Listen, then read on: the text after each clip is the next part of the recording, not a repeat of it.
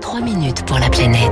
7h-5, bonjour Lauriane tout le monde. Bonjour Dimitri. C'est une première pour protéger la biodiversité marine. Ce ne sont pas les ONG ni les autorités, mais les pêcheurs eux-mêmes qui demandent l'interdiction de la pêche dans le golfe de Gascogne. On est sur le plateau de Rochebonne. Oui, une demande faite au gouvernement par courrier le 15 avril dernier. Destinataire Annick Girardin, la ministre de la Mer. Expéditeur, le Comité national des pêches maritimes et des élevages marins. Son directeur, Jean-Luc Hall. Les cantonnements de pêche sont anciens Hein, il date des années 60.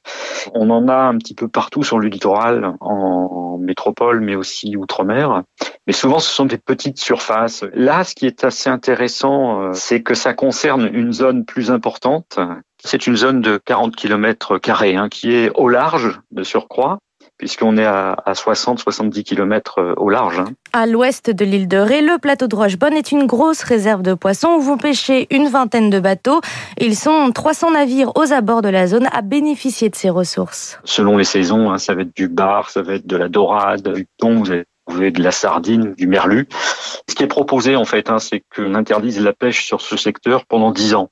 Alors ça peut être reconductible hein, si euh, on prouve par un suivi scientifique que c'est pertinent. S'interdire de pêcher dans le plateau de Rochebonne n'est pas une perte financière, mais un investissement sur le long terme protéger les stocks maintenant pour avoir un riche vivier de poissons plus tard. C'est de la pêche durable. Voilà l'argument qui a convaincu la centaine de producteurs que représente l'organisation From Sud-Ouest de Julien Lamotte. Il a fallu euh, discuter euh, longuement. Il y a plus d'un an en fait qu'on travaille sur ce projet-là, mais cette proposition on l'a fait euh, justement parce que de toute façon on est assez persuadé que c'est des contraintes qui pourraient nous être imposées et au contraire on veut les accompagner et proposer avant que l'État soit amené à le faire et justement de faire en sorte que la perte euh, en termes d'activité soit la moins grande. Les pêcheurs du golfe de Gascogne prennent donc les devants avec cette demande depuis les annonces d'Emmanuel Macron en janvier dernier d'augmenter la surface des aires marines protégées.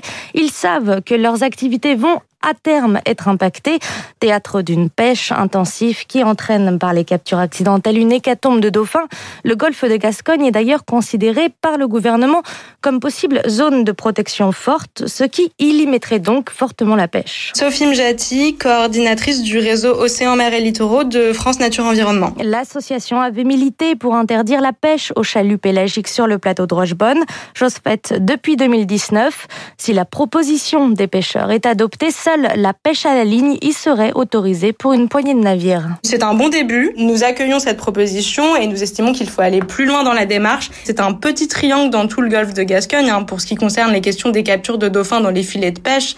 Entre l'année 2000 et aujourd'hui, il y a eu environ 65 000 dauphins morts capturés dans les filets de pêche du golfe de Gascogne. Reste à convaincre le gouvernement d'accepter la demande des pêcheurs, une interdiction qui devra, Dimitri, aussi se négocier au niveau européen puisque des navires espagnols et portugais viennent aussi pêcher sur le plateau de Rochebonne.